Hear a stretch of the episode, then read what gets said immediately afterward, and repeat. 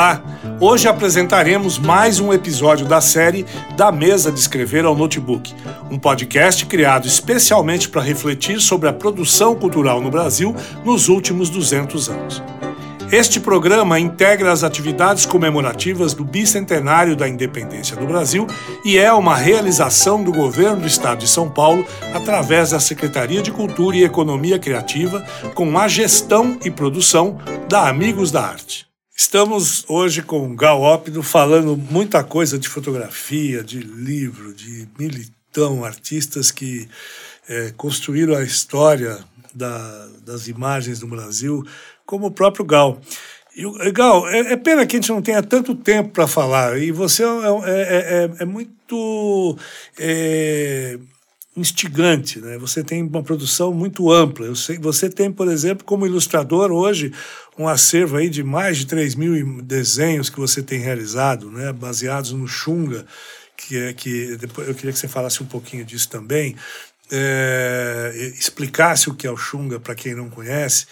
E também você tem um trabalho como fotógrafo muito forte, admirável, né? Aí sempre presente nas galerias, tal, em publicações sobre o corpo. E eu queria que você é, aproveitasse esse tempo de que agora está tá com 1 minuto e 29 a menos é, para falar de tudo isso. Tá. Bom, eu vou começando uh, essa nossa conversa, que a gente falou sobre o livro sobre São Paulo, que eu, que eu, que eu coloco como fotografia aplicada. Né? Você tem um objeto né, solicitado e você é, faz com que a fotografia, a partir de um conceito, ela, ela tenha, tenha uma função. Agora a gente estaria entrando no, no ambiente da fotografia autoral. Eu dou um exercício, um exercício para as turmas que começam, uh, comigo em alguns grupos de estudos de fotografia, o primeiro exercício que eu dou, eu peço um autorretrato nu no box do banheiro. Isso promove algumas situações muito específicas. Primeiro, ah, quando você lida com a autoria de uma imagem, essa imagem ela tem que passar por dentro de você, pela sua experiência de vida e pelo seu corpo físico. A gente não está falando do, só do corpo mental, mas do corpo físico. No momento que você fotografa dentro do seu box, e o banho, na verdade, é uma espécie de unção, a gente sabe disso. Né? Quando você se lava, muitas vezes o próprio banho, ele, eh, a maioria das pessoas sentem uma pausa, e muitas pessoas refletem sobre isso. Diga-se que o, que o Woody Allen fez um filme que o, que o cantor lírico só cantava debaixo do chuveiro. E trouxeram para o palco um banheiro, né, equipado de chuveiro, para ele se conseguir se libertar. Bom, posto isso, no momento que você faz um autorretrato no box do banheiro, você tem condições técnicas muito específicas, porque a arquitetura doméstica que é construída a partir das intervenções dos familiares ou da pessoa que mora lá você tem uma luz específica, você tem um momento de banho também específico, e você tem o seu corpo, e você tem essa negociação do seu corpo sendo exposto por um grupo, por um coletivo.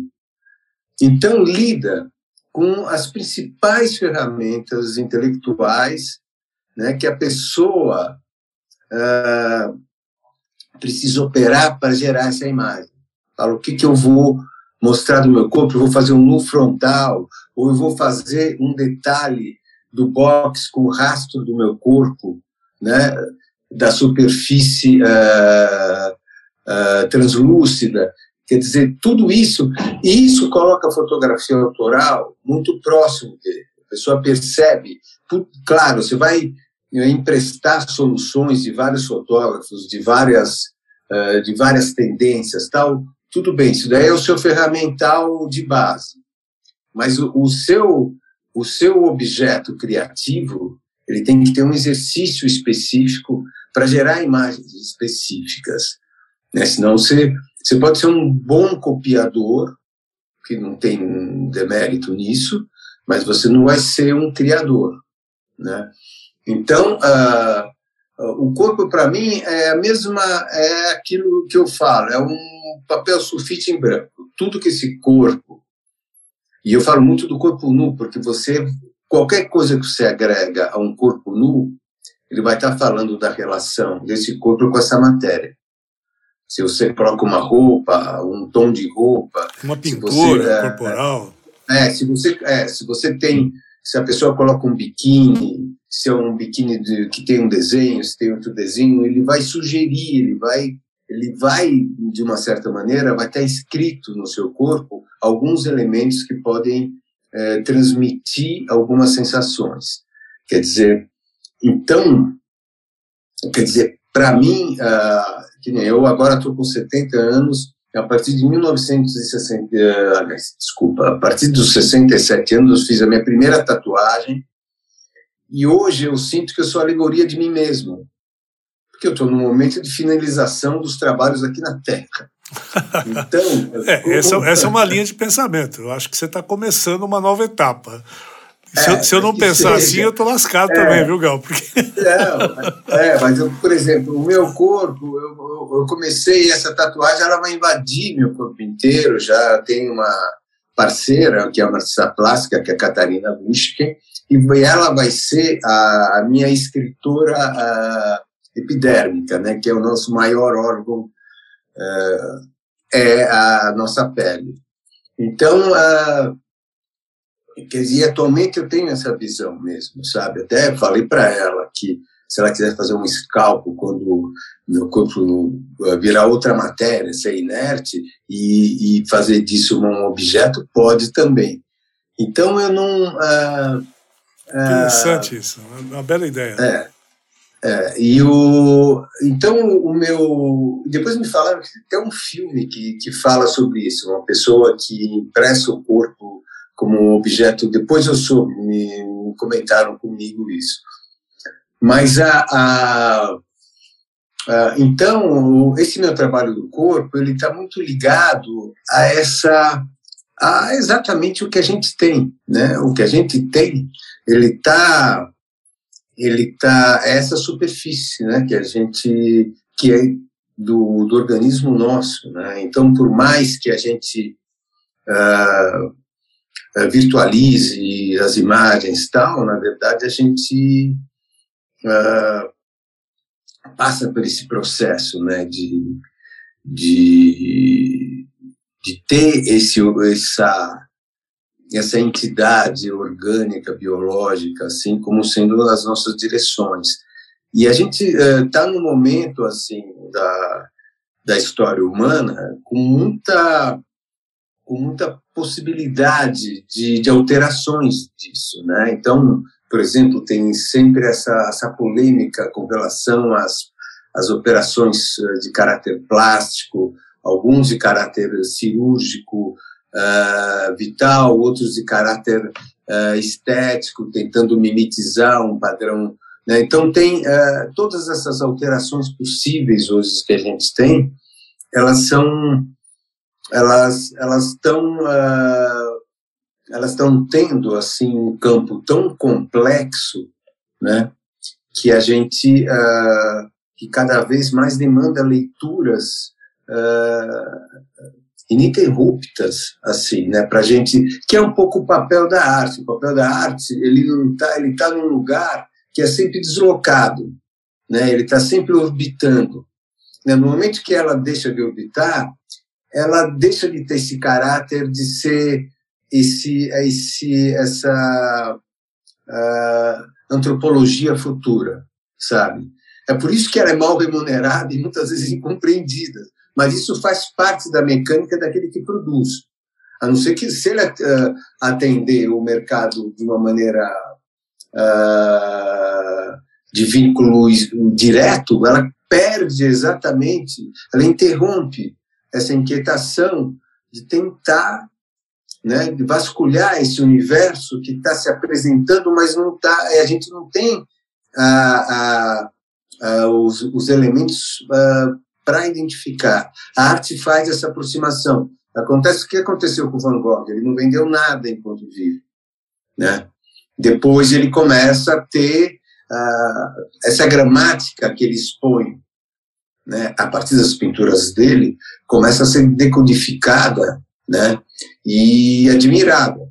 Né? Então, uh, a minha relação com o corpo, é, ela é muito, ela é, tem sido o meu, o meu mergulho. E agora, por no caso de Shunga, que é a arte erótica japonesa entre o século XVII e o século XIX, ela fala muito disso, de um, do corpo que tem transparência, dos, dos ritos sexuais, uh, que tem durante no, esse período Edo, né? Ele, Edo, é, Tóquio, ele na verdade a representação ela é muito fluida, né? E não tem a, não tem os, os cacuetes, a, a, culpa que a sociedade ocidental tem. Isso permitiu é, reflexões ao nível gráfico visual sobre as relações, né? E isso ficou muito claro até na, no filme Império dos Sentidos, que você vê que existe essa fluidez dentro de um mesmo espaço, um ambiente, enquanto o casal está em rito, em cópula, os, tem as pessoas que trabalham na casa convivendo com aquilo como se fosse natural. Então, a, a, essa aventura, né, essa uh, do, uh, do, corpo, para mim é o que é um foco muito presente, sempre foi presente, desde o meu desenho, meu desenho também está vinculado com isso, né? Pois é, Gal, eu, eu é, é, real, realmente eu não queria usar esse chavão, é, porque eu me, eu me prometi não usar chavões desse, dessa ordem, que eu teria que fazer com todos. Mas eu, eu, eu, eu, eu abri uma exceção lá atrás e vou abrir outra com você aqui e dizer que é uma pena que a gente não tenha mais tempo para continuar essa conversa, que ela se estenderia aqui por horas, eu tenho certeza disso.